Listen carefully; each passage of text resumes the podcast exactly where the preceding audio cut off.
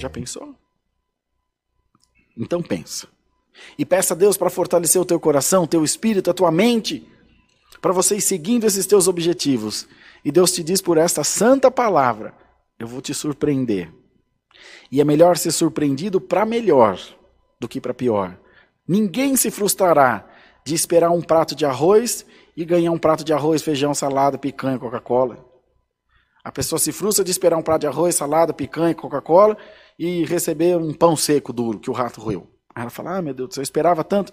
Então, tenha bons planos. Seja humilde, seja razoável e segue o teu caminho. Na humildade, você vence tudo.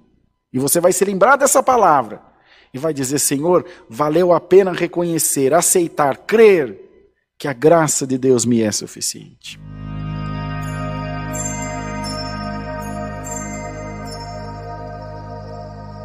you